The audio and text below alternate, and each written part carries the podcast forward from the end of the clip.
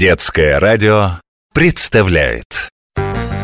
Очевидное и невероятное. Клуб «Очевидное и невероятное» считаю открытым. Э, Так, друзья, э, на страницах ваших писем развернулись целые научные баталии.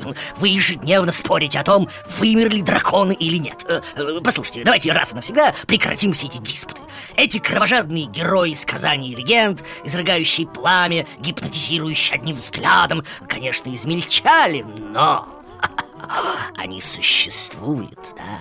Что, не верите?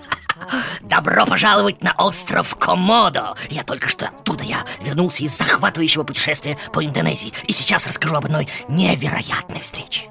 Итак, остров Комодо Одно из немногих мест на Земле, где природа сохранила свою первозданность. Там можно встретить множество живых существ, которые больше не обитают нигде.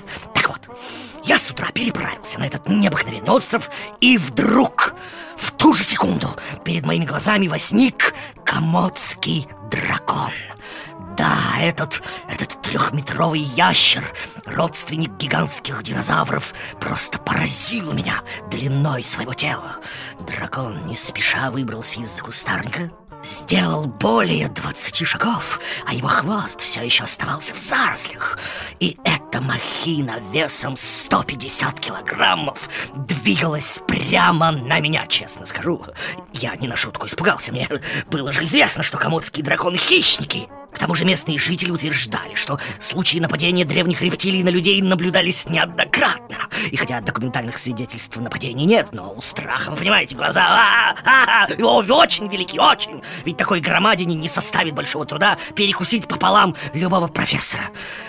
Этот дракон внимательно посмотрел мне в глаза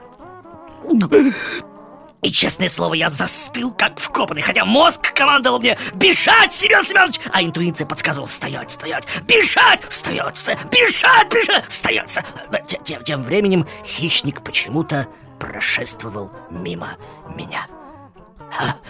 Да, друзья, это было удивительно, удивительно А ведь совсем недавно эти благородные, не побоюсь теперь этого слова Животные были на грани исчезновения. Люди издавна охотились на них ради крепкой кожи Которая шла на самые разнообразные кожаные изделия И почти всех истребили. Но, но, но, к счастью, сегодня приняты законы, которые запрещают охоту на комодских драконов.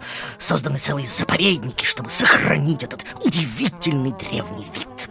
Так что, друзья мои, драконы живы даже самым преданным поклонникам этих древних рептилий Я все-таки не советую к ним приближаться